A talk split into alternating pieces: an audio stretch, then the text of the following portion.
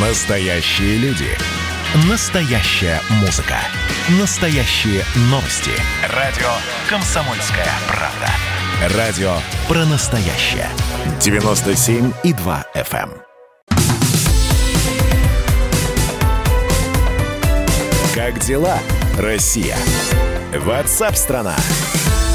Новые штаммы коронавирусной инфекции зарегистрировали в 54 российских регионах. Об этом сообщила вице-премьер России Татьяна Голикова, отметив, что эти мутации вызывают озабоченность. Выявлен британский штамм, южноафриканский штамм и э, штаммы с отдельными мутациями, которые географические привязки пока не имеют, но э, отмечаются, что центральными, э, центральными, собственно, э, э, пунктами, центральными районами, где эти штаммы выявляются. Это Москва, Санкт-Петербург, ну, в общем, города-миллионники, где и население побольше.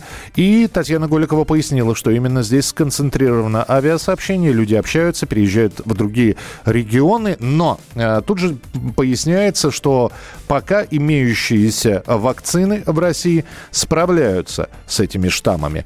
Что будет дальше? Ну, итак, год прошел, коронавирус уже получил огромный огромнейшее количество штаммов.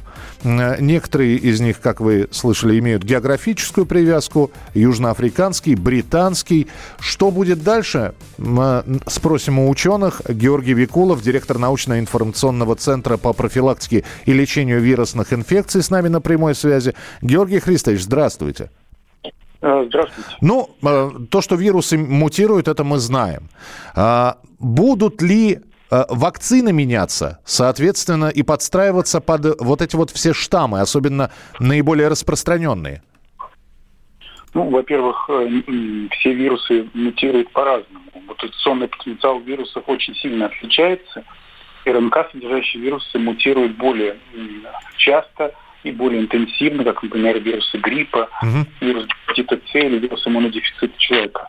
В данном случае э, SARS-CoV-2, новый коронавирус, это тоже РНК содержащий вирус, у него те мутации, которые выявлены, они под пристальным вниманием ученых, но они не являются глобальными, то есть они затрагивают меньше 1% генома самого вируса и пока не представляют такой э, супер угрозы для человечества, для отдельных городов, регионов, где выявляются эти, соответственно, штаммы применяемые вакцины, которые прошли, три, в том числе третью фазу клинических исследований в мире, включая российские вакцины, э, показывают свою эффективность. И э, диагностика пока что не изменилась.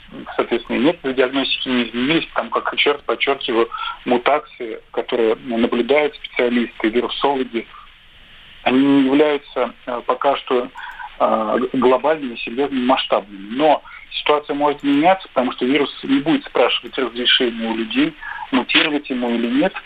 А, но в то же самое время вот другой вирус, а, если мы вспомним лихорадку Эбола, а, возбудитель тоже, в общем-то, агрессивный, но мутации у возбудителей лихорадки Эбола были незначительные. Возможно, и поэтому не потребовалось большое количество в том числе вакцин, которые были созданы на планете.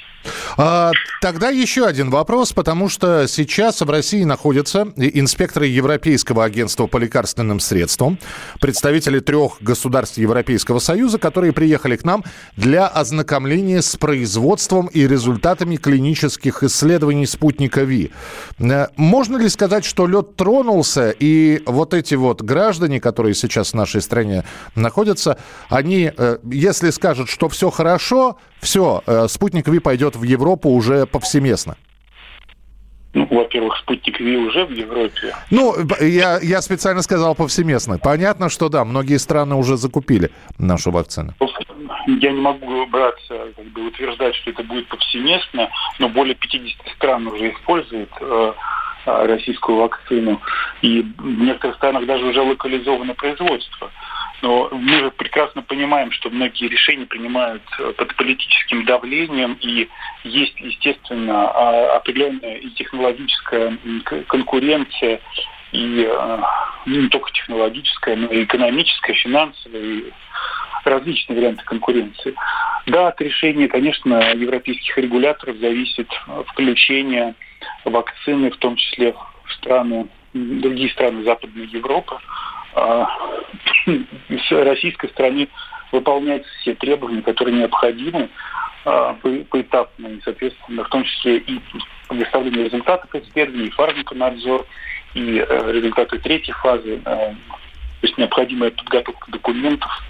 Ну и, конечно, сейчас мы видим, что сейчас уже пострегистрационной фазе, по итогам третьей фазы, которая сейчас публикуется, будут представлены результаты. И важно подчеркнуть, то, чем можно, в общем-то, гордиться, был проведен анализ смертельных случаев, и для спутника Ви э, был продемонстрирована самая низкий, э, низкая вероятность э, среди всех привитых, то есть там расчет брался на миллион привитых людей. Для сравнения, вот вакцины западных производителей демонстрировали в 20-30 раз выше вероятность смертельного исхода. Но чтобы люди не беспокоились и не волновались, все равно это несопоставимо меньше, чем вероятность умереть э, от э, коронавирусной инфекции. Потому что, еще раз напоминаю, на 100 заболевших два человека умирают на планете. Ну, тогда спрошу уже даже не, не, не как специалиста, а как э, человека, но при этом человек, который глубоко занимается этой темой. Скажите, вот на ваш взгляд, вся история с нашими вакцинами, она политическая? Она не медицинская, а политическая? Специалисты, они тоже люди. Э, нет, это почему? Она не только политическая, она имеет много разных плоскостей, э, которые, в общем-то, связаны с созданием вакцины. Это, как я уже сказал, и политически окрашенное решение, когда речь идет о крупных партиях uh-huh. закупок, когда на уровне президентов принимаются решения, когда постоянные санкции, э, контрсанкции принимаются тем более, когда речь идет о локализации производства. То есть мы вот видим, что, например, Аргентина а, одобрила применение вакцины, а Бразилия, к сожалению, нет.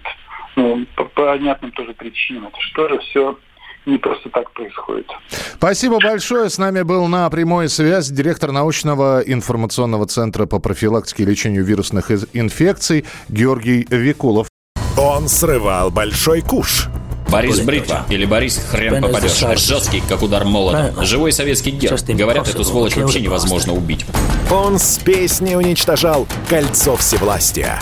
Шаланды полные фекалей В Одессу голый приводил и угонял бумер. Мы же люди искусства. У нас все должно быть красиво, лицо и все такое. Пушкин, кстати, сам бухал и в сельской бане с барышнями безобразничал. А теперь он пришел на радио «Комсомольская правда». Каждый понедельник в 6 часов вечера Дмитрий Гоблин-Пучков с толком, расстановкой и старым добрым сарказмом обрисовывает слушателям обстановку в стране и мире. Каждый понедельник в 18.00 по московскому времени. Подключайтесь. Гоблин плохого не посоветует. Мы тут порт-ячейку организовали. «Бычью России» называется. Я секретарь, это мой актив. А вы кто такие?